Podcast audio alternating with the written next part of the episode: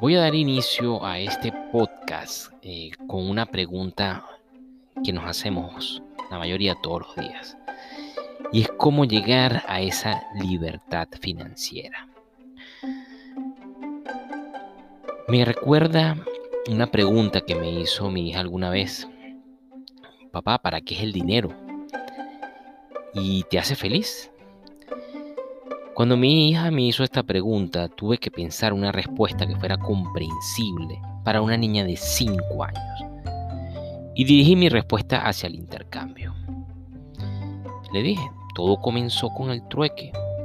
Personas o grupo de personas producían en exceso de algún producto, pero a la vez no producían de otros. Y tenían que intercambiar. Yo te doy tres huevos, tú me das un litro de leche.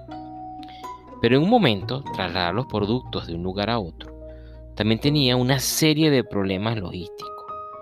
Entonces el dinero surge como medio de intercambio, aceptados por todos los que estaban dispuestos a intercambiar cosas. Y me dijo, pero papá, ¿y cuál es tu producto?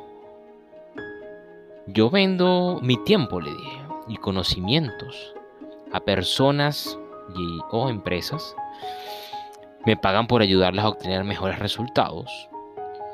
Y aquí es importante analizar muy bien estas dos variables, porque en esta, en específicamente esta pregunta, hay dos elementos, tiempo y conocimientos. Porque pueden haber dos personas con el mismo tiempo disponible y los mismos conocimientos, certificados, estudiados en universidades muy reconocidas, y a lo mejor estar desempleados pero ¿por qué uno podría estar contratado y o por qué uno podría ganar más que otro? Entonces aquí entran otras variables, ¿no? Y es que la creatividad de las personas para resolver problemas que necesita la sociedad, utilizar esos conocimientos y ese tiempo adecuadamente, su capacidad de relacionarse también, resolver problemas, conflictos, formar personas. Estas componentes son tan o más valiosos como el tiempo y los conocimientos. A la pregunta si el dinero te hace feliz, he estado estudiando muy de cerca a un médico dedicado a la psicología positiva. He estado escuchando sus podcasts, leyendo sus libros. Su nombre es Mario Alonso Puch. Y tiene unos conceptos muy, muy interesantes. Primero, el éxito puede ser un concepto creado por la sociedad o la cultura donde te desenvuelves.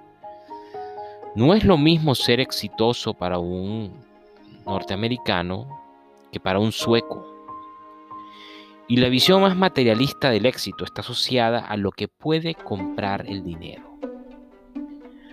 Lo digo más materialista porque también podemos percibir el éxito como alguien que logra una posición muy importante o es muy reconocido por una sociedad de personas que aclaman esa vocación. Pero en el sentido más materialista, está muy asociado a lo que puede comprar ese dinero. El bienestar que te genera poseer algo. Y cómo la cultura en la que te desenvuelves te acepta por ese bien que posees. El dinero es importante. Pero muchas veces busca satisfacer necesidades creadas por la sociedad. Que por ejemplo generan una sensación de euforia cuando compras un carro nuevo, unos zapatos, un televisor que a lo mejor no necesitabas. Y esa sensación se va con los días. Pero te creó una adicción que quieres seguir teniendo. Pero te generó felicidad. Tienes que hacerte la pregunta. ¿Estás satisfecho con lo que haces todos los días? ¿Te sientes pleno con lo que haces? ¿Sientes que estás cumpliendo una misión? Si las respuestas son afirmativas, Bueno, esa sí es la felicidad.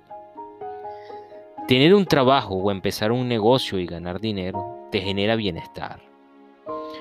Comprar cosas innecesarias es solo para tener una sensación de euforia y sentirte, sentirte aceptado por la sociedad. Pero tener una visión y vivir bajo ella es la verdadera felicidad. El secreto está en, en encontrar ese equilibrio entre bienestar y felicidad.